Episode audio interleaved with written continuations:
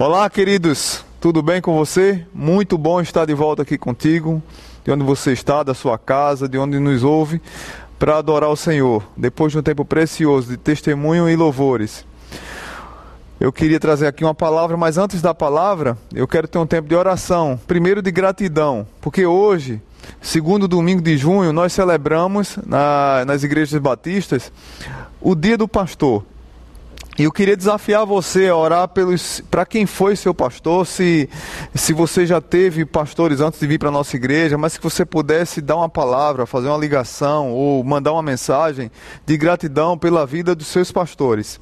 Ah, nós queremos, como igreja, ah, ah, incentivar isso para que você reconheça esse ministério tão precioso, ministério pastoral. E também agradeço a Deus por estar trabalhando com dois pastores preciosos, é, que é o nosso querido pastor Arthur e o pastor Paulo. Que Deus os abençoe. Muito obrigado pela vida de vocês. Eu também agradeço a vocês, agradeço pelos quem, for, quem foram os pastores da minha vida. Eu tenho profunda gratidão por eles. Ah, esse dia precisa ser registrado. Também eu quero trazer uma palavra de oração agradecendo por aqueles que estão enfermos, né? Passando pela Covid, estão sofrendo, a gente tem passado alguns testemunhos. É, algumas pessoas têm ficado melhor, outras estão passando pela luta agora. É, inclusive, pastor Paulo teve é, suspeita esses dias e está de quarentena. E também irmã Lourdes, uma serva do Senhor, fundadora aqui da nossa igreja. Irmã Lourdes é uma mulher preciosa. Está internada no hospital é, do coração, que nós possamos estar orando por ela, para que ela venha se recuperar o mais rápido possível. E nós também queremos interceder pelo consolo é, na vida dos familiares de João Ricardo e Elda, o casal aqui da nossa igreja, líderes de células. A mãe de João Ricardo faleceu esses dias, Dona Maria, é, num dia do seu aniversário. Faleceu na última segunda-feira, no dia do seu aniversário, onde completaria 81 anos e faleceu de Covid que o Senhor traga é, conforto para essa família tão querida e também a família da irmã Raimunda, que perdeu o Joabe. Joabe foi membro, Joabe Estelito foi membro aqui da nossa igreja e ele era genro de irmã Raimunda. Então nós queremos trazer é, uma palavra de conforto para essas famílias por ter, por Deus ter levado Joabe, com certeza está com o Senhor, isso nos alegra, e também Dona Maria, mãe de João Ricardo que você tiver na sua casa agora, pode curvar sua cabeça e vamos orar nesse momento por essas vidas e também pela gratidão do dia do pastor. Pai bendito, nós queremos agradecer ao Senhor por esse momento e colocá-lo diante do Senhor, pedindo ao Senhor pela vida de todos os pastores que têm trabalhado na lida ministerial é, homens que têm se dedicado à pregação da tua palavra, ao pastoreio, ao cuidado das vidas de pessoas, a, a mostrar luz para as pessoas, a pregar o evangelho, as boas novas, a, a estar com a toalha e com a bacia, é, enxugando os pés dos discípulos de Jesus na caminhada. Não é fácil o ministério pastoral, mas pastorear é habitar na dor alheia. Pastorear é pisar em terreno sagrado. E eu louvo a Deus por, pelo Senhor ter me chamado para ser pastor. É um homem tão falho, tão fraco, mas que se coloca diante do Senhor para cuidar de vidas tão preciosas que o Senhor ama tanto. Obrigado por estar trabalhando junto com Paulo e Arthur, dois pastores preciosos, duas pessoas maravilhosas, com suas famílias maravilhosas. É, nos abençoa nessa, nesse processo, ó Pai, de, nessa jornada ministerial e obrigado por essa igreja ser tão amorosa e tão cativante em nossas vidas. Mas nós também queremos colocar diante do Senhor a vida de irmã Lourdes, a vida do Paulo, a vida da família dos machiotes e outros talvez que estejam enfermos ainda do Covid ou que estão e não sabem, que o Senhor traga é, cura o mais rápido possível, especialmente a irmã Lourdes, que está ali internada, Pai. Traga recuperação para ela, Pai. Uma mulher tão preciosa, tão amada, também fundadora dessa igreja. Queremos também colocar diante do Senhor, Pai, a vida de João Ricardo, Elda é, Petrus e Pietro, Pai, que estão sofrendo pela perda da mãe, da sogra, da avó. Dona Maria, que completou ano no dia do seu falecimento. Mas, como eu disse a João Ricardo, creio plenamente que ela está com o Senhor e que ela está desfrutando do lucro da presença do Senhor. E isso é que nos conforta e nos dá esperança. E como ela bem disse ao João antes de externar, filho, fica tranquilo, não se preocupa, Deus está no controle. Abençoa também a família do Joab, irmã Raimunda, seus netos, que perdeu uma pessoa tão querida, que também foi membro aqui da nossa igreja e hoje congregava na igreja do Pirangi. Traz paz a essa família tão querida. Muito obrigado pelo teu cuidado sobre nós. Abençoe esse tempo de mensagem agora, no nome de Jesus. Amém. Queridos, abram as suas Bíblias no Evangelho de João, capítulo 21. João, capítulo 21. Nós vamos concluir hoje a série quando o choro dura mais que uma noite. E aí você percebe que o cenário já está modificado, já fazendo a transição do fim de uma série para o início de uma nova. E eh, nós precisamos agradecer aqui a Leila e especialmente a Larissa, que teve, teve uma mente preciosa aqui, Larissa Araújo, para preparar esse cenário, juntamente com Alexandre na iluminação e Leila também, e alguns irmãos que, que emprestaram aqui alguns, alguns do, dos adereços que estão aqui nessa decoração. Deus abençoe, um beijo no coração de vocês. Muito obrigado mesmo. Ah, João capítulo 21 conta a história de um pastor que está ferido, de um pastor que precisa ser restaurado, de um pastor que precisa ser renovado, ter a sua vocação restaurada.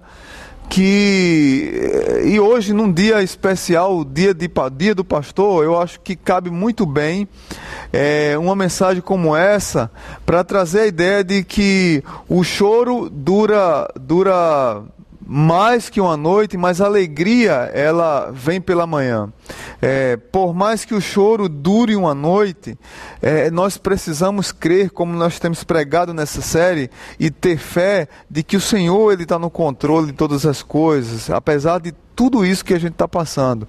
Então, abra comigo a sua Bíblia e vamos ler é, João 21, a partir do verso 1. Diz assim a palavra. Depois disso, Jesus apareceu novamente aos seus discípulos à margem do mar da Galileia. Foi assim. Estavam juntos Simão Pedro, Tomé, chamado Dídimo, Natanael de Caná da Galileia, os filhos de Zebedeu e dois outros discípulos. Vou pescar, disse Simão Pedro. E eles disseram: Nós vamos com você. Eles foram e entraram num barco, mas naquela noite não pegaram nada. Ao amanhecer, Jesus estava na praia, mas os discípulos não o reconheceram. Ele, ele lhes perguntou: Filhos, vocês têm algo para comer? E eles responderam que não. Ele disse: Lancem a rede do lado direito do barco e vocês encontrarão. Eles a lançaram e não conseguiram recolher a rede, tal era a quantidade de peixes. O discípulo a quem Jesus amava disse a Pedro: É o Senhor.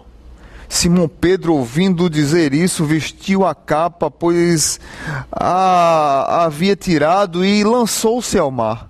Os outros discípulos vieram é, num barco arrastando a rede cheia de peixes, pois estavam apenas a cerca de 90 metros da praia. Quando desembarcaram, viram ali uma fogueira, é, peixe sobre brasas e um pouco de pão.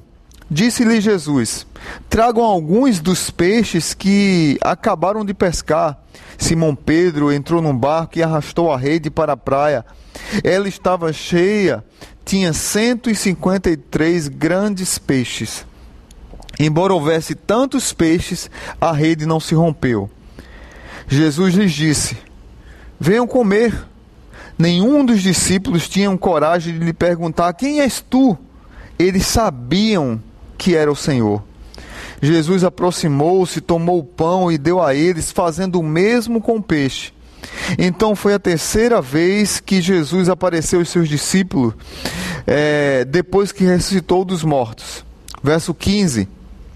Depois de comerem, Jesus perguntou a Simão Pedro: Simão, filho de João, você me ama mais do que estes?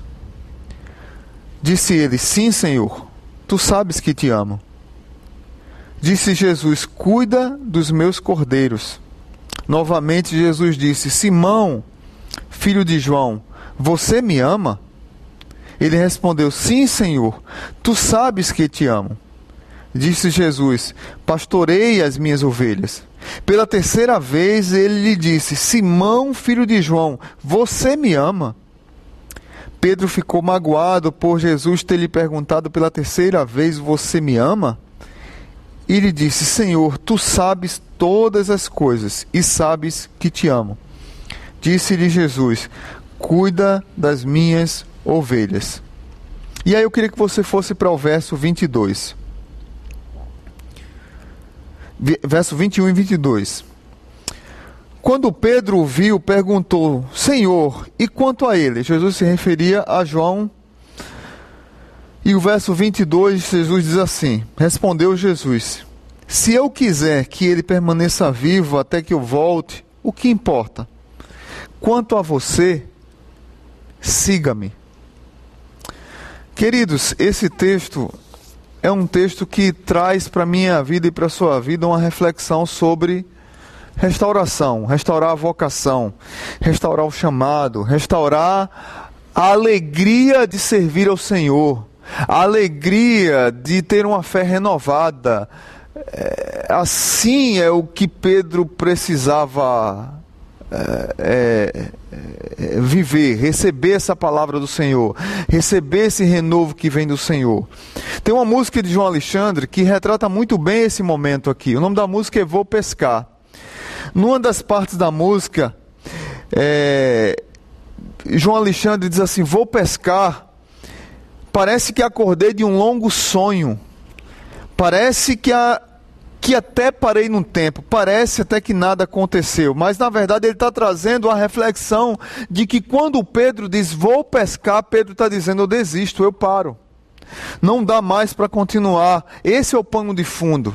Essa música reflete muito da dor de um discípulo que havia fragilizado, que havia negado, um homem que demonstrava uma grande fé, mas diante de uma circunstância ele falhou com Deus e ele preferiu desistir. Ele achou que o melhor caminho era, era retroceder, o melhor caminho era voltar atrás. Não sei se você já percebeu, mas pós-ressurreição, Jesus ele aparece para pessoas que estão com medo, pessoas que estão desistindo da caminhada. É, Jesus vai de encontro aos discípulos, enquanto tal alvoroço a cidade, os discípulos estão é, fugindo, escondidos, isolados dentro de uma casa. Jesus atravessa a parede e vai conversar com aqueles discípulos para renovar a sua fé. Jesus vai é, até Emaús restaurar os discípulos no caminho de Emaús. Jesus vai em busca de Maria Madalena e ainda manda dizer assim: olha, e diz a Pedro também. Jesus vai ao encontro de Pedro. Pós-ressurreição, Jesus vai em busca de pessoas que estão feridas, machucadas e que estão pensando em desistir. Então, diante dessa música interessante, tem uma outra parte que João Alexandre fala assim: O homem junto à fogueira convida para a ceia, para uma conversa sincera brasas queimando na areia, e dentro de mim a lembrança de tê-lo negado por nada. É a hora da verdade, aqui em volta da fogueira, melhor lançar tudo que é palha no fogo. Olha bem dentro dos olhos do homem que reparte o pão e me diz: será que alguém seria capaz de enganá-lo? Tu sabes todas as coisas, tu sabes do meu amor por ti, Jesus. Que pano de fundo interessante. Esse texto, eu sou fascinado por esse texto. João capítulo 21 não fica para trás de nenhuma obra literária. Ele pode ser incluído entre os grandes dramas da humanidade. Nós poderíamos comparar com altos dramas da literatura, como Don Quixote de de Miguel de Cervantes, como Macbeth, Romeu e Julieta, sobre dramas de Otelo, de Shakespeare. Nós poderíamos colocá-lo, é, compará-lo à comédia humana de Balzac. Tantos dramas das Escrituras poderiam ser comparados, da, da, da história da humanidade, poderiam ser comparados com esse texto. É interessante, queridos, que quando nós estamos passando por um drama, e nós estamos passando, o mundo passa por um drama, é muito fácil pensarmos em desistir. É muito fácil pensarmos em, em não continuar na jornada. Mas o que é interessante quando pensamos em desistir é que desistir é contagioso. Pedro diz no verso 3: Eu vou pescar. Imediatamente alguns discípulos dizem: Nós vamos com você. O ato de desistir é contagioso.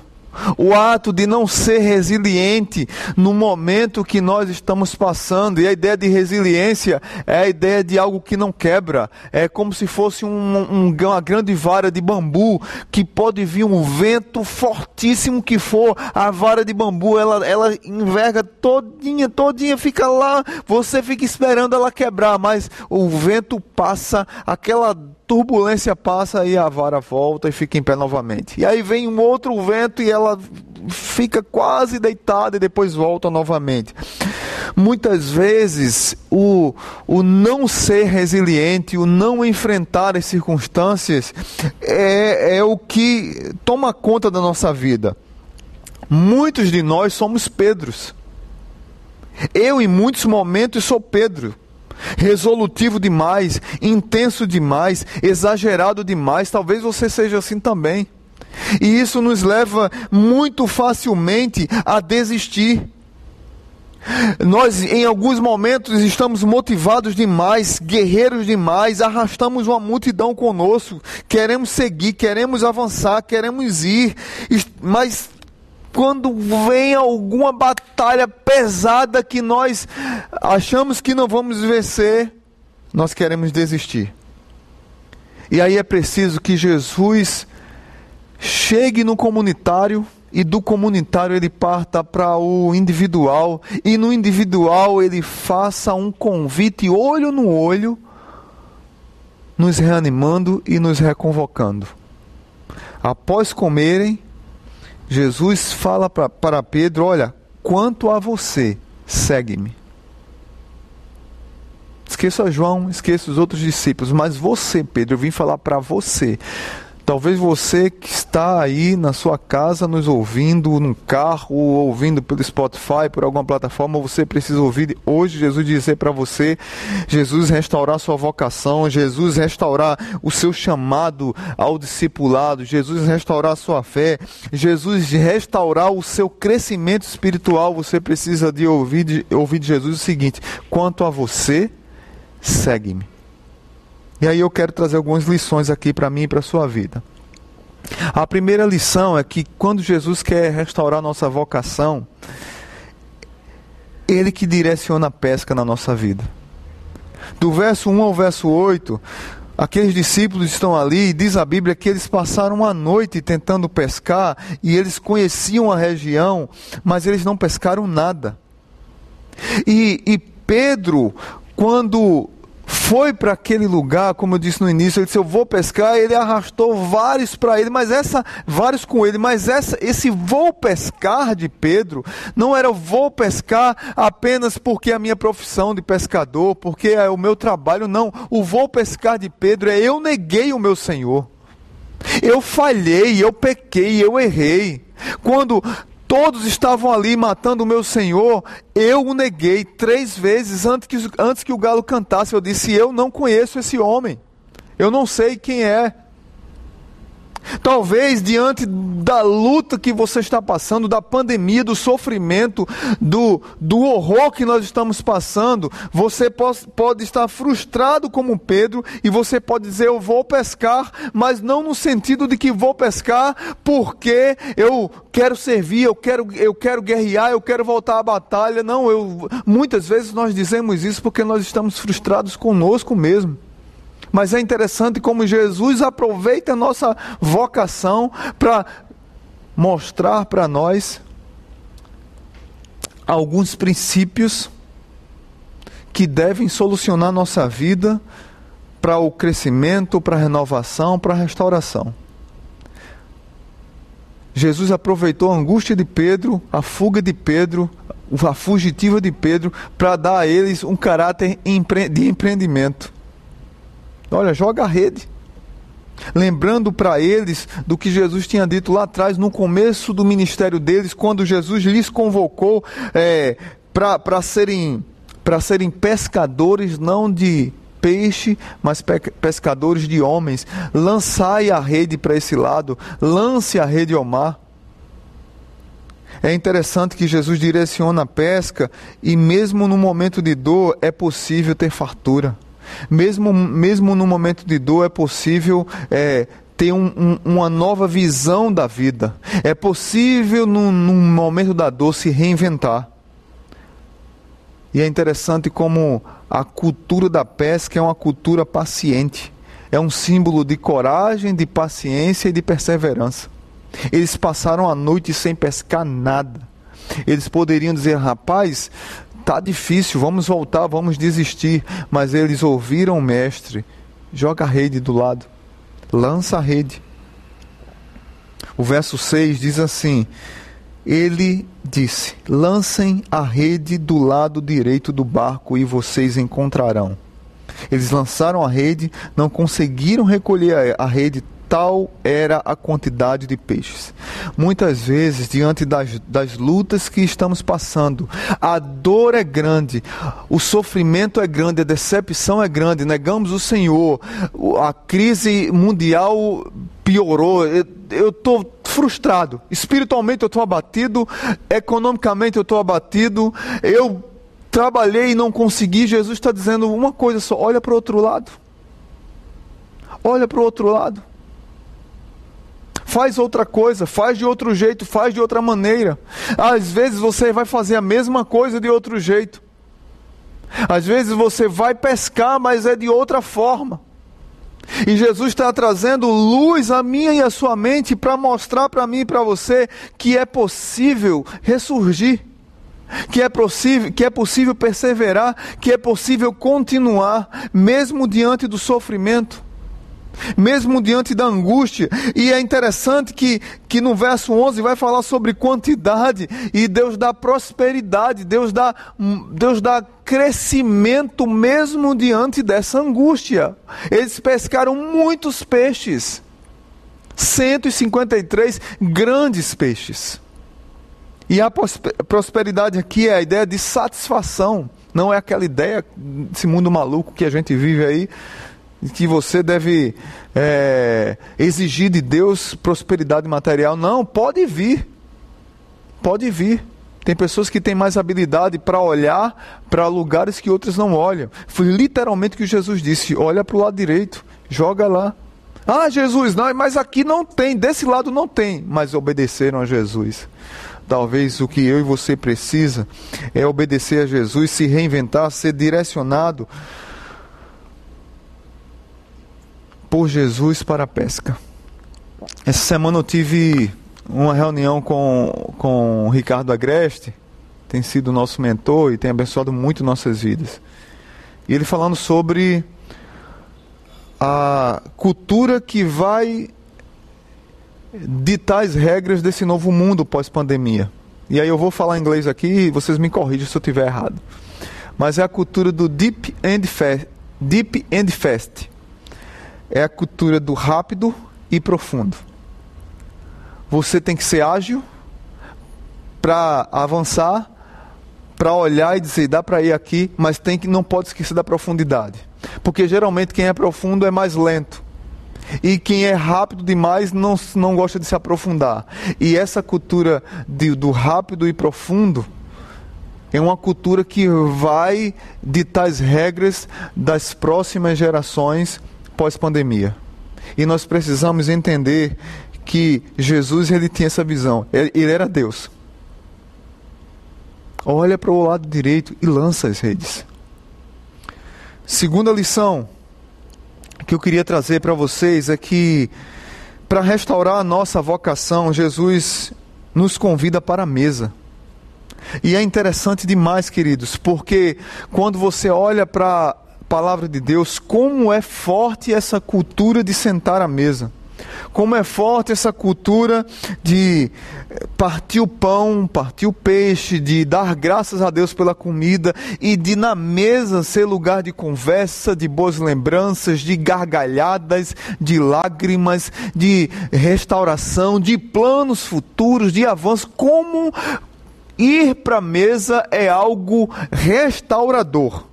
Como ir para a mesa é algo que aquece o nosso coração. Como ir para a mesa é algo que renova o cuidado de Deus e o cuidado de nós uns com os outros.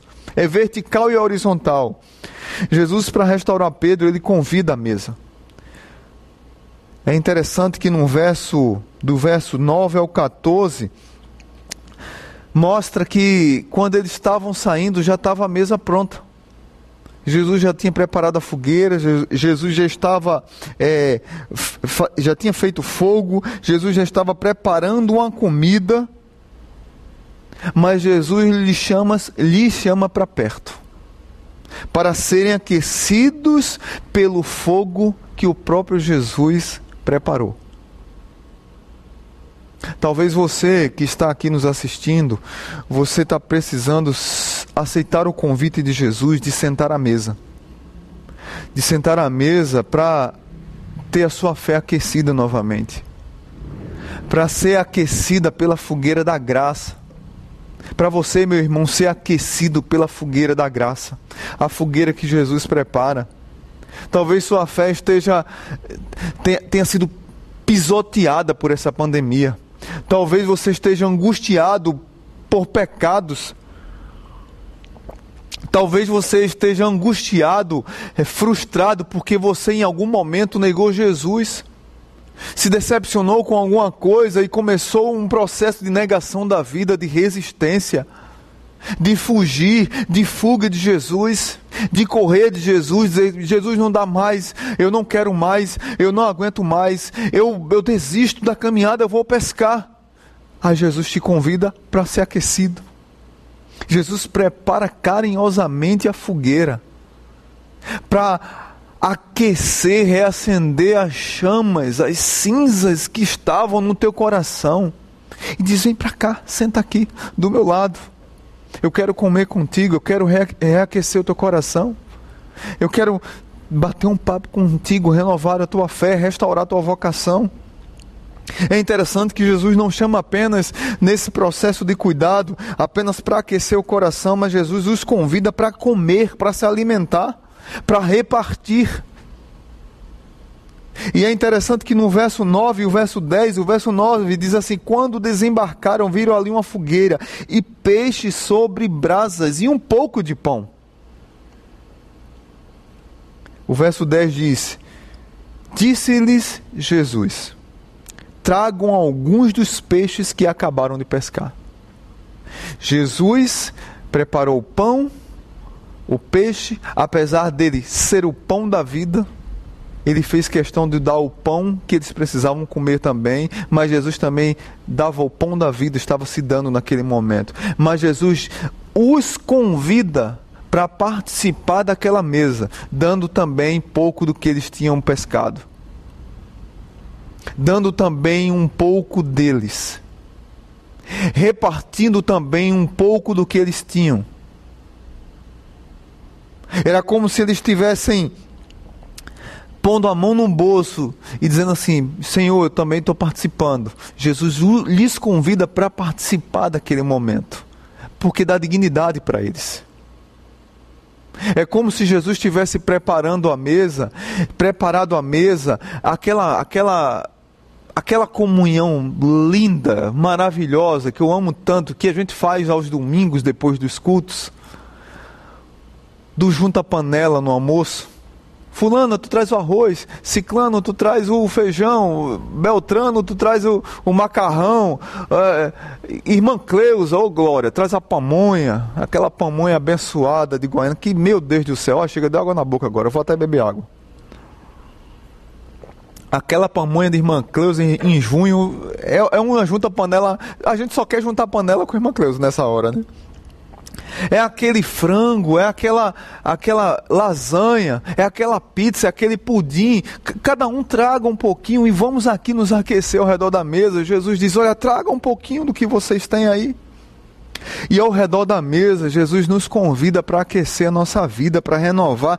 Começa a curar os nossos sentimentos terrenos, os nossos sentimentos que estão nos afligindo a Bíblia diz no verso 13: Jesus aproximou-se, tomou o pão e o, e, o, e o deu a eles, fazendo o mesmo com, pe, com o peixe. Jesus deu graças por aquele momento, é como se estivesse celebrando a ceia, a última refeição. Antes da crucificação de Jesus, tinha sido a ceia memorial da Páscoa depois Getsemane, depois Jesus vai ser morto, depois ressuscita e agora, no primeiro momento, quando Jesus se reencontra com esses homens, para curar o coração desses homens, Jesus rememora a ceia. Jesus rememora a comunhão ao redor da mesa. Jesus rememora o junta panela, aquele momento de comunidade, de estar juntos, irmãos, um olhando para o outro, um chorando com o outro, um lembrando das lutas que o outro passou, um lembrando da, da, dos diagnósticos que, que, os outros tiveram, uns lembrando do nascimento, uns lembrando da alegria da gravidez, uns lembrando do, de familiares que foram mortos, uns lembrando de, de familiares que se mudaram, que casaram, que viajaram para outro lugar, de concursos que passaram, naquele momento ao redor da mesa, a alegria da comunhão, a alegria do partilhar, do repartir. Jesus aproveita esse momento ao redor da mesa para restaurar Pedro a comunhão, para restaurar os discípulos a comunhão, para curar o coração das preocupações terrenas. Queridos irmãos, nós precisamos voltar a celebrar ao redor da mesa. Pensa numa numa saudade que eu tô é de, de estar junto com os irmãos, de abraçar, de beijar, de conversar, de chorar junto, de aconselhar, de tocar, de ser tocado, de rir, de sorrirem comigo, de chorar, de chorarem comigo, de estar junto. Enquanto isso não, não acontece, faça isso com sua família e com quem está próximo. Valorize ao redor da mesa, entenda que Jesus está ali presente. Olhe, entenda que no horizontal, o vertical se apresenta, Deus está ali naquele momento de comunhão, e, e ao redor da mesa é o lugar de curar os nossos corações de problemas terrenos. Jesus conhece, meu irmão, a sua necessidade. Pedro, você que está nos assistindo, que é um Pedro, você que está nos assistindo, que é uma Pietra. Jesus conhece a sua necessidade, Jesus te convida para a mesa, porque Ele quer sarar as feridas da tua alma, do teu coração, por isso que Ele convida você para sentar à mesa. Por isso que eu acho lindo essa música de João Alexandre, que lá numa, numa determinada parte ele diz assim: é a hora da verdade. Aqui em volta da fogueira, o que é que é palha na minha vida e na sua vida que precisa ser lançada no fogo. Olha bem dentro dos olhos daquele que reparte o pão e me diz: será que alguém é capaz de enganá-lo? O Senhor conhece eu e você.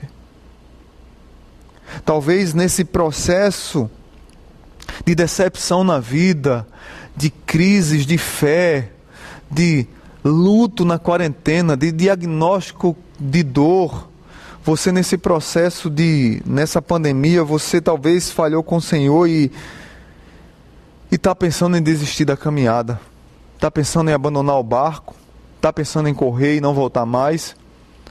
E Jesus está dizendo: olha, lança a rede do lado direito, sai do barco, vem aqui para mim, lança a rede, pesca, tem sucesso na pesca, vem aqui, senta comigo, vamos aquecer o nosso coração porque Jesus conhece a sua dor. Deixa eu dizer uma coisa para você. Talvez você esteja numa crise tão grande que diz assim: rapaz, eu estou numa crise de fé tão terrível. Durante essa pandemia eu disse: Deus, eu não tenho mais fé. Deus não está no controle. Deus, para que igreja? Deus, eu falhei. Deus, para que Jesus? Deus, eu não creio mais. Deus, eu não. E você entrou num processo negacionista da fé. E aí você agora está dizendo, rapaz, não dá para voltar mais porque Deus se decepcionou comigo. Eu quero dizer para você que Deus não se decepciona com você porque Deus lhe conhece. Deus lhe conhece. Deus sabe que você é falho, que você é fraco, que você é pó. Quando Deus fez a aliança com Abraão, Gênesis capítulo 15, ele sabia que Abraão podia quebrar a aliança. Abraão não, era Abraão na época. Ele sabia que Abraão poderia quebrar a aliança. E ele pôs um sonífero na comida de, de, de, de Abraão. Veio um profundo sono para Abraão. Ele dormiu. E no momento de fazer a aliança dos sacrifícios, Deus fez a aliança sozinho, porque Abraão estava dormindo. Nós somos assim. Nós somos Abraão, nós somos Pedro. Mas Deus é misericordioso e pródigo em graça, pródigo em amor, pródigo em restaurar a minha e a sua vida e dizer para mim e para você, ferido, arrebentado, quebrado, mancando, destruído, venha para a mesa. Como Jacó que lutou com Deus no Val de Jaboque, mentindo, era mentiroso, enganador, mentiu para o pai. Quem é você, o pai cego? Quem é você? É Esaú, papai. Tá vendo aqui? Colocou a mãe, colocou lá um negócio para ele ter uma pele, um cheiro de animal, um cheiro de caçador. Quem é você? É Esaú, papai. Eu sou Esaú, papai. Mas quando ele luta com Jesus no Val de Jaboque, quando ele luta com o anjo do Senhor, o próprio Jesus lutando ali, ele diz: Olha, não sai daqui antes que me abençoe, não saia daqui antes que me abençoe. Quem é você, Jacó? Quem é você, Jacó? Quem é você? Sou eu o enganador, sou eu Pedro o negador, sou eu Pedro o frustrado, sou eu Pedro que quero fugir, que quero pescar, que não dá mais. E Jesus toca na coxa de Jacó, Jacó fica manco, e a partir daquele momento, diz a Bíblia que Jacó prevaleceu porque foi abençoado por Deus e o nome dele se transformou em Israel, príncipe de Deus porque lutou com Deus e prevaleceu, mas ele saiu mancando. Não tem como ter um encontro com Deus e não sair manco. Eu sempre tenho dito aqui na igreja: desconfie de quem não manca. Eu sou Jacó, eu sou Pedro, eu sou Paulo, você é Jacó, você é Pedro, você é Paulo. Todos nós mancamos. Jesus não se decepciona conosco porque ele já sabia que faríamos isso. Por isso que ele nos convida à mesa da restauração. Jesus direciona a pesca para o sucesso, Jesus convida para a mesa e por último, Jesus conversa com Pedro, aquelas conversas que curam aquele texto já muito conhecido, quando Jesus pergunta três vezes: Pedro, tu me amas? Pedro, tu me amas? Pedro, tu me amas? Senhor, tu sabes que eu te amo, tu sabes que eu te amo, tu sabes que eu te amo. Todos nós passamos por crises de fé. Todos nós passamos por lutas espirituais, por crises de identidade, por medos, por dúvidas, por causa de fracassos. Tem muitas pessoas fracassando nessa, nessa pandemia, materialmente falando. E aí vem, afeta a família, afeta casamento, afeta a relação com os filhos, afeta a mente, afeta a, a, os sonhos, os planos pessoas desempregadas, pessoas que desistiram da fé porque foram abusadas emocionalmente, espiritualmente, foram enganadas, pessoas que por conta da pandemia desistiram da fé, pessoas que por conta de diagnósticos, de lutas no casamento, de violência. Para que Deus, se o mundo anda desse jeito? O mundo anda tão complicado, como dizia Renato Russo. Muitas vezes isso nos leva a falta de fé. E o resultado é que nós queremos nos isolar do mundo, nós queremos nos isolar de Deus. E nessa conversa de Pedro com Jesus, de Jesus com Pedro, após o coração aquecido, após o coração renovado, após uma bela conversa, gargalhadas, eu fico tentando imaginar ali Jesus contando histórias naquela conversa, rindo, olhando para Pedro, confrontando Pedro com olhar, assim como Jesus, quando foi preso, que Pedro disse: Eu não conheço, eu não conheço, eu não conheço, e diz a Bíblia que Jesus fitou Pedro com o olhar, ele fitou Jesus com os olhos, fitou, ele olhou Jesus. Eu acredito plenamente que o olhar de Jesus foi de misericórdia, mas Pedro não entendeu assim. Por isso que Pedro queria desistir.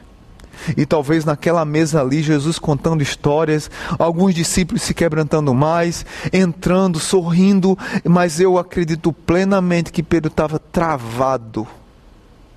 Ele saiu do barco correndo porque era o Senhor, mas eu acredito que Pedro estava ali travado. Eu neguei o Senhor, eu neguei o Senhor, eu neguei o Senhor. Aquele peso na consciência, aquela dor terrível, aquela tonelada que fica nas costas do peregrino. Aquela dor lancinante que arrebata, que escraviza, que humilha o nosso coração, que revela a fragilidade humana, a dor que há no nosso coração. E ali aquela, aquela, aquele, aquela comida maravilhosa e Pedro triste. Parecia que não tinha ninguém e Pedro estava sozinho ali.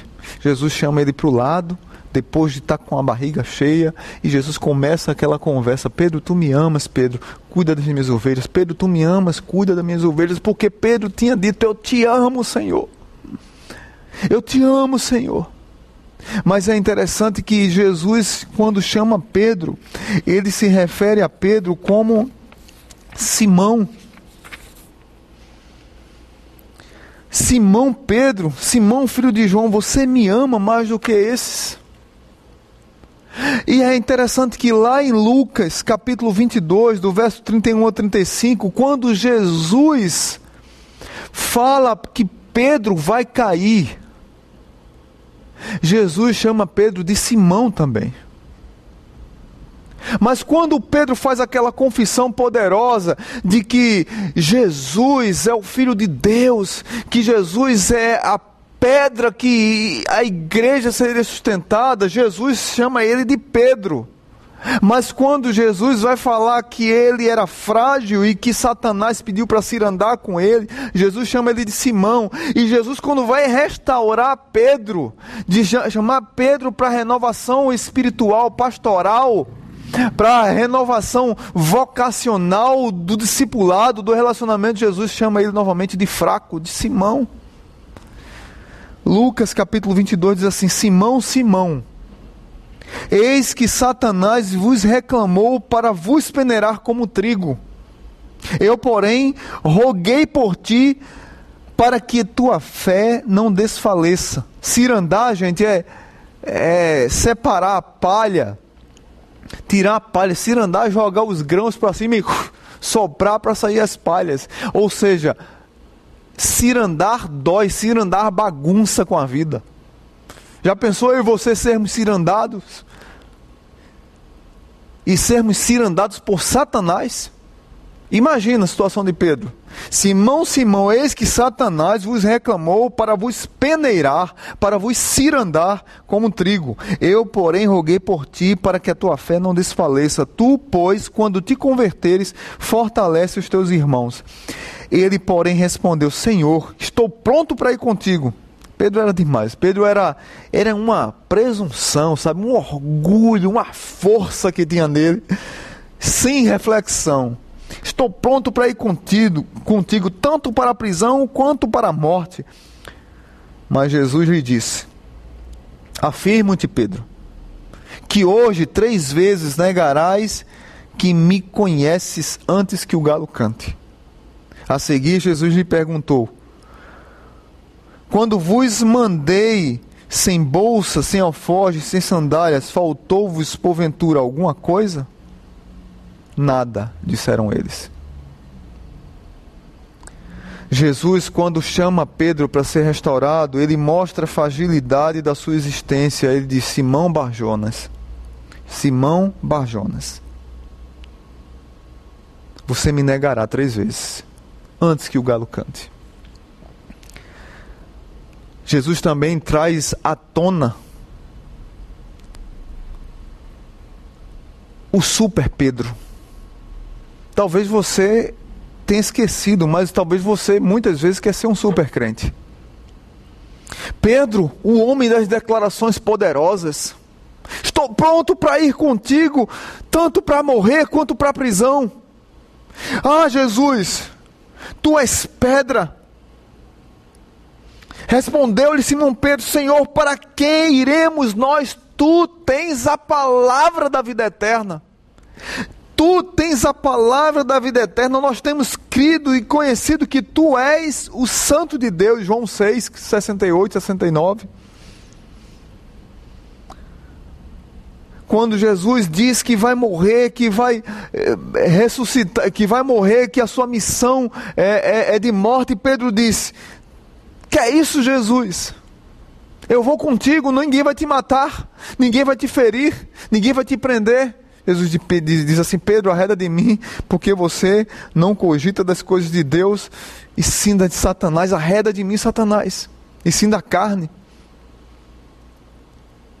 Aquele Pedro que tinha essa efusividade, essa paixão, esse super-homem, que era rápido nas declarações, declarações verdadeiras, sim, fortes, sim, mas muitas vezes declarações sem reflexão da sua humanidade, da sua fragilidade. Jesus conhecia isso, Pedro. Não precisa ficar assim com o olhar perdido. Não precisa ficar assim como quem não tivesse jeito. Não precisa ficar assim atordoado. Parece que Pedro levou um soco de Mike Tyson. Eu não sei aqui quem assistia Mike Tyson, mas era tão rápido as lutas de Mike Tyson. A gente passava um mês preparando. Vai ter luta de Mike Tyson sábado, dia tal, meia-noite. Todo mundo preparava para a luta de Mike Tyson. Queria ver a luta de Mike Tyson. Puf, começou a luta, acabou. Um soco dele acabava a luta. 9 segundos, 3 segundos. Era nocaute direto. O cara ficava lá atordoado. Uh, parece que Pedro estava atordoado. Aquele Pedro vigoroso, forte, agora está atordoado. Porque levou um soco da vida um soco da crise de fé, um soco de uma pandemia que chegou, um soco de um divórcio que chegou, um soco de um diagnóstico que chegou, um soco de um filho que entrou nas drogas, um soco de um, de um filho que abandonou a fé, um soco de um casamento destruído, um soco de um parente que morreu. E aí isso vai transformando numa decepção terrível e a gente vai é, azedando, esfriando o coração e não percebemos que vamos fugindo de Deus e fugindo da comunhão com Deus. O Pedro, que era violento para resolver as coisas, quando Jesus foi preso, ele arrancou a orelha de Malco. Jesus, Pedro, o que é isso, Pedro? Jesus foi lá e restaurou a orelha de Malco. Não precisa disso, Pedro. É esse, é esse Pedro fraco. É esse Marcelo fraco. É essa Larissa fraca, esse Bruno fraco, esse Marcos fraco, esse Pedro fraco. Essa Kaline fraca, essa Patrícia fraca, esse Mateus fraco, esse Carlos fraco, esse Fábio fraco, esse Felipe fraco esse Anderson fraco, essa Carla fraca, essa Leila fraca, essa Michele fraca.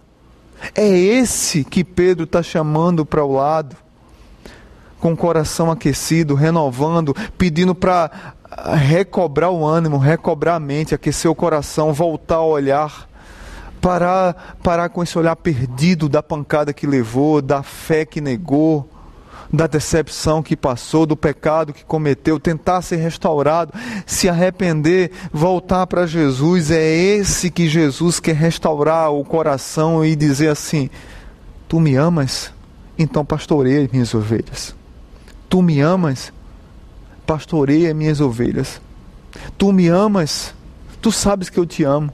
Mas é interessante que Pedro é tão alvoroçado do juízo, tão agoniado para resolver as coisas, que Jesus diz mais ou menos como é que vai ser. Depois você lê o restante do capítulo.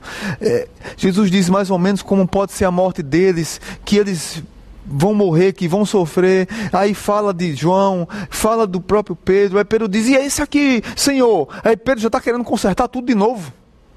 Jesus corrige o coração dele, trata o coração dele. Jesus está dizendo: Pedro, volta a pastorear. Eu te chamei para ser pastor, para ser eh, curador de gente, para me ajudar a pescar homens. Volta, volta, volta para o teu chamado. Volta ao serviço, volta à obra. Aí Pedro já começa com agonia sem depender de Jesus. E, e esse daqui, Senhor? E, e João? Aí Jesus disse: Deixa João comigo, Pedro. Quanto a você, eu estou aqui para resolver o seu problema. Quanto a você, verso 22, segue-me. Quanto a você, segue-me.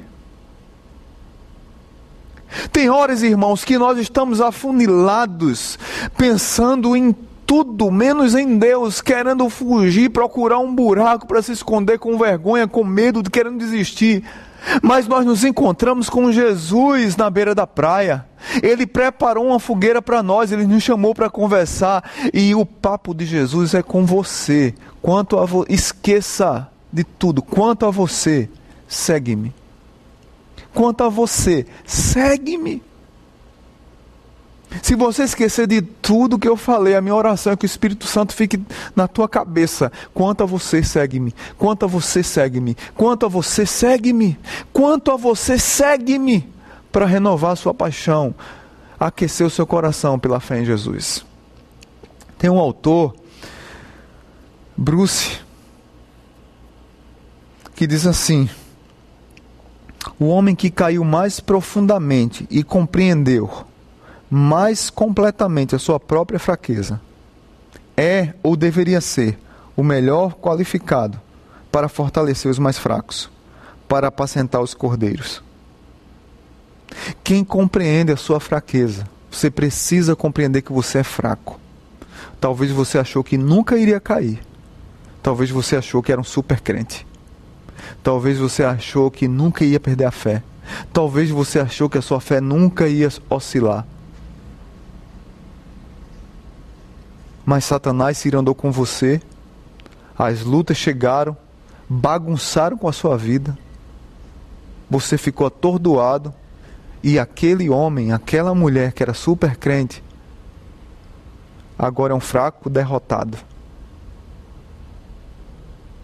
Mas que tem a sua vitória começando a ser renovada, anunciada, com a quintura de uma fogueira com a companhia ao redor de uma mesa, com a presença de Jesus, com a celebração do repartir, com a conversa, tu me amas, segue-me. Quanto a você, segue-me. Foi assim que Jesus fez com Pedro. Tem um filme chamado Além da Linha Vermelha. Eu gosto, eu gosto de filmes de guerra especialmente, mais, mais especificamente sobre a Segunda Guerra Mundial. E é um filme que tem um elenco espetacular com os atores fantásticos. Mas tem um personagem principal do filme, soldado Witch, interpretado por Jim Caviezel. E foi nesse personagem que Mel Gibson ficou fascinado pela interpretação dele e o convidou depois para ser Jesus Cristo é, na Paixão de Cristo de Mel Gibson. E Jim Caviezel nesse filme ele é um espirituoso, um soldado, um homem de fé, um guerreiro, é, um, é uma pessoa que para muitos lunáticos, mas para outros espirituoso, é aquele que vê, é, é, que contempla Deus. E tem um sargento impaciente, cético, que o persegue, mas ao mesmo tempo o admira pela sua espiritualidade, que é interpretado por Sean Penn, o sargento Edward Edu, Eduardo Welsh. E tem uma cena linda que esse sargento impaciente está tipo no alpendre, numa parte alta, em cima de uma varanda, contemplando alguma coisa sozinho e o soldado sobe lá, pede para falar com ele e diz assim para ele: Você é assim? Sempre solitário? E o sargento responde para ele: Não, eu sou, sol, eu sou solitário apenas quando estou com as pessoas. Você é assim sempre solitário? Não. Eu sou solitário apenas quando estou com as pessoas. Era assim que Pedro estava se sentindo. Solitário, apesar de estar com as pessoas. Porque havia falhado contra o seu Senhor. Muitas vezes nós somos sozinhos, queridos. Estamos com esse olhar perdido, de estarmos solitários, apesar de estarmos com as pessoas. Mas Jesus vai ao nosso encontro para restaurar a nossa vida, para renovar a nossa fé, para olhar para mim e para você com, olho resta com um olhar restaurador, para dizer para mim e para você: vinde a mim, você que está cansado e sobrecarregado, que eu vos aliviarei, para nos dar liberdade de continuar na jornada, para nos reconvidar a continuar no processo de discipulado, para dizer para mim e para você que não é por nossa força, mas é pelo poder do Espírito. Para dizer para mim e para você que a nossa vida e a nossa capacidade estão em Deus. Que talvez nós éramos orgulhosos demais e nós precisávamos dessa pancada para levantar a cabeça e olhar para Jesus e entender que só por Ele, para Ele, são todas as coisas. E eu quero concluir. Não vou cantar, mas eu quero lembrar de uma outra música. Para que você venha tomar posse do perdão de Deus. E para que você venha tomar posse desse amor pródigo do Deus, do Deus que restaura a minha e a sua vida. Uma música de Sérgio Lopes, que também fala sobre esse texto. O nome da música é Teu Olhar. É Em Teu Olhar. A letra da canção diz assim: Em teu olhar encontro segurança. Pedro precisava dessa segurança. Em teu olhar eu tenho esperança de voltar. A ter de novo a graça que perdi, Jesus, quando te neguei. Se eu chorar, arrependido só e te clamar, ferido e envergonhado, vou buscar o mesmo abraço e a mesma luz do teu olhar. E aí a música diz assim: Em teu olhar, Jesus, se despedaça o jugo e a dor, trazendo das cinzas esse olhar de amor, minha alma, minha vida de novo. Em teu olhar, Jesus, todo medo, toda culpa se apaga. Como ama um pai ao seu filho, tu me amas. Entre a multidão eu procuro o teu olhar. Pedro, quando negou Jesus, Jesus olhou para ele. Tenho plena certeza que foi um olhar de misericórdia e perdão. Provavelmente, ao redor daquela mesa, Pedro fugiu os seus olhos de cruzar os seus olhos com Jesus porque lembrava daquele olhar e da negação. Jesus está te convidando hoje para não ter vergonha de ao redor da mesa e fugir os seus olhos dos olhos de Jesus. Jesus está te convidando para que ao redor da mesa você possa olhar para Ele e dizer assim: Obrigado, Jesus, pelo perdão, pela graça e pela misericórdia sobre a minha vida. Que Deus abençoe sua vida. Que Deus abençoe minha vida. Vamos orar? Pai bendito, muito obrigado. Muito obrigado por esse olhar de Jesus que restaura a minha vida e que restaura a vida dos meus irmãos. Muito obrigado, ó Pai, porque nós podemos dizer que diante desse sofrimento que estamos passando, e talvez por causa da crise de fé que muitos, muitos, o Senhor sabe quantas pessoas durante essa série, quando o choro dura mais que uma noite, me ligaram ou me enviaram mensagens, dizendo com coração sincero, mas arrebentado, que estavam sem forças para lutar,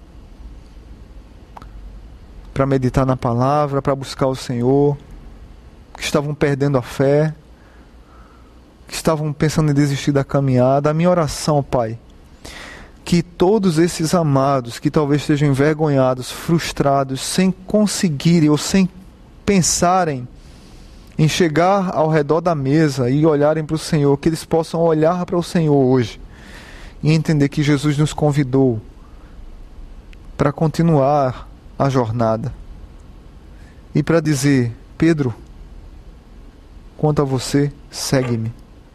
Maria, João, Marta, Lari, Dai, Cleusa, Mauro, Gabi, Marcelo, Bruno, Mateus, quanto a você, segue-me. Você me ama? Você me ama? Você me ama? Segue-me. Se deixe, se permita ser aquecido na fogueira da graça. Permita repartir o pão com aquele que reparte o pão e abençoa a minha vida e a sua. Que assim seja a nossa oração, Senhor.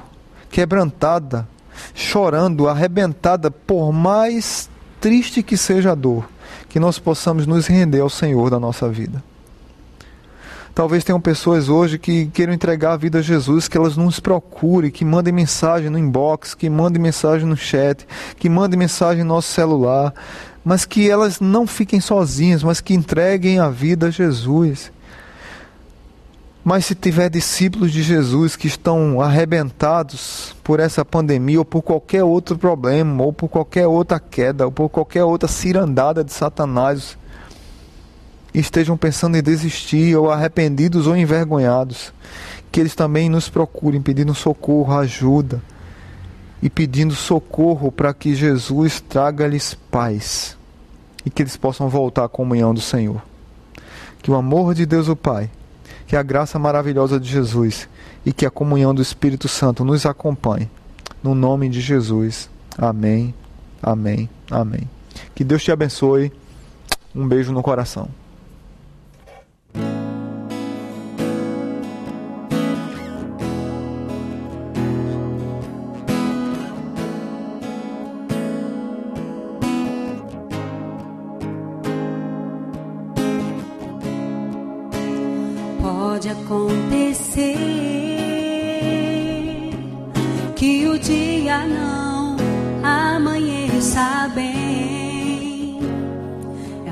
Notícia que chegou, a alegria que partiu e a paz se foi.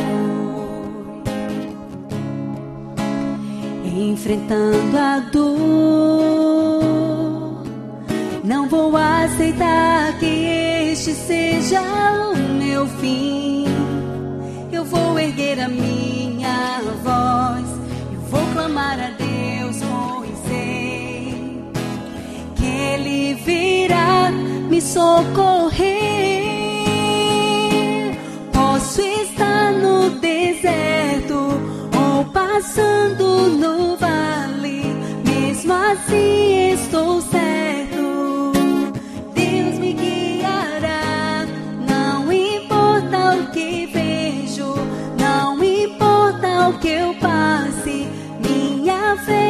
fé está firmada.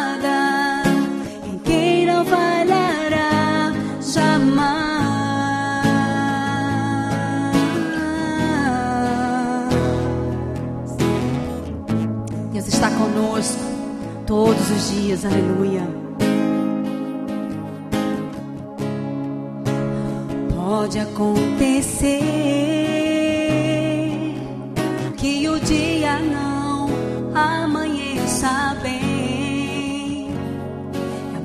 notícia que chegou, a alegria que partiu e a paz se foi. enfrentando a dor. Não vou aceitar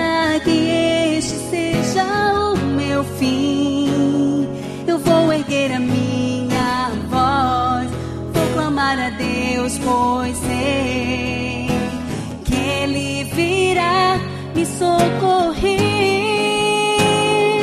Posso estar no deserto ou passando no vale, mesmo assim estou certo. Deus me guiará, não importa o que vejo, não importa o que eu passe, minha fé está firmada em quem não falhará.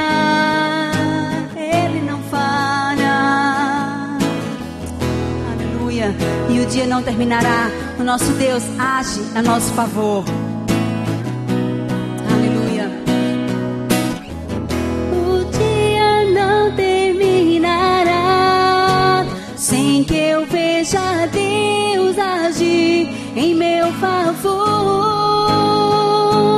Posso estar no deserto ou passando no vale, mesmo assim estou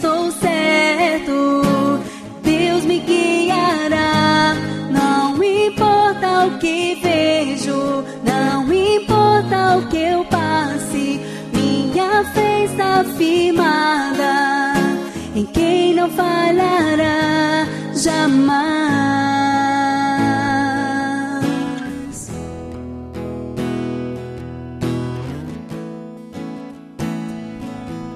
Bem, irmãos, estamos terminando esse momento de louvor, fortalecidos no Senhor, crendo que o nosso Deus não falha e que Ele tem olhado para nós, que Ele tem cuidado de nós. E eu convido você a cantar essa última canção conosco, dizendo que não há barreiras para quem é revestido do poder de Deus. E eu e você somos revestidos desse poder. Então vamos relembrar essa canção, dizendo: Senhor, não há barreiras. Os problemas vêm, mas não há barreiras para quem é revestido do poder.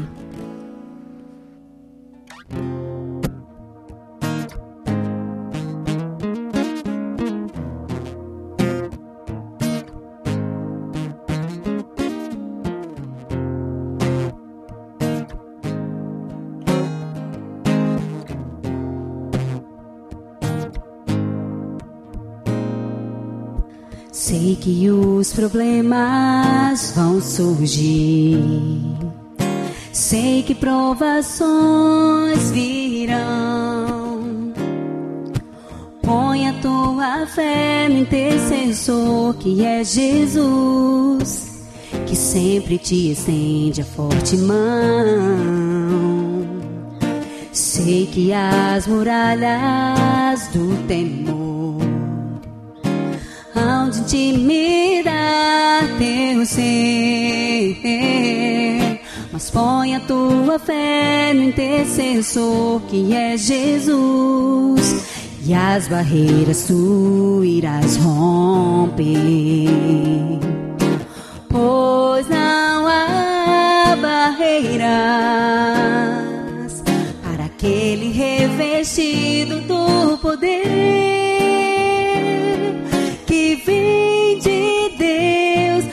destruindo todo mal e dor. As mais altas barreiras tu irás transformar.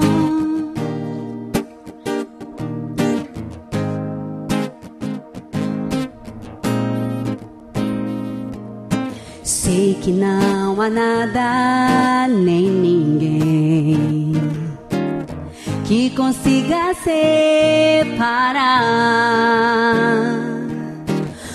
o cristão de Deus e de uma vida mais além. No céu onde os temores vão cessar.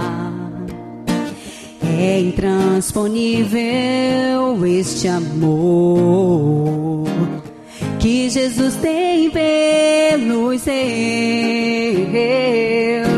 dando livramento em plena luta, em plena dor. Jesus é o nosso grande intercessor, pois não há barreiras, não, não há para aquele revestido do poder que vem de Deus, destruindo todo mal e dor. As mais altas barreiras tu irás transpor, pois, não há barreiras para aquele revestido do poder que vem de Deus, destruindo As mais altas barreiras tu irás transpor.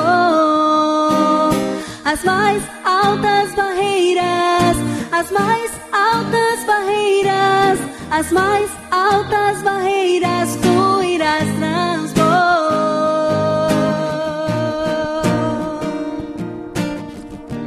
Aleluia. Nós iremos transpor, meus irmãos, essas barreiras que estão vindo às nossas frente, à nossa frente, porque o nosso Deus é conosco. Nós nos despedimos por aqui. Próxima semana estaremos na casa de outros irmãos nossos e tenhamos todos uma semana na graça e na paz e na alegria do Senhor Jesus. Amém.